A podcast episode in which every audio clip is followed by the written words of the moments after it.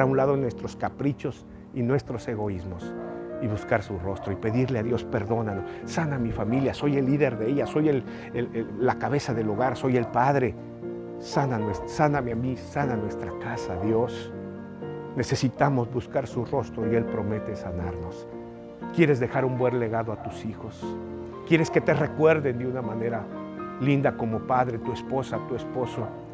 Busquemos a Dios, humillémonos, pidámosle perdón y Él promete sanarnos. Es el principio, es el camino a la salvación, a la esperanza. ¿Quieres hacerlo ahora? Te invito a orar juntos, a decirle a Dios, perdóname, perdona nuestra casa, perdona nuestro país, perdónanos y sánanos, Señor.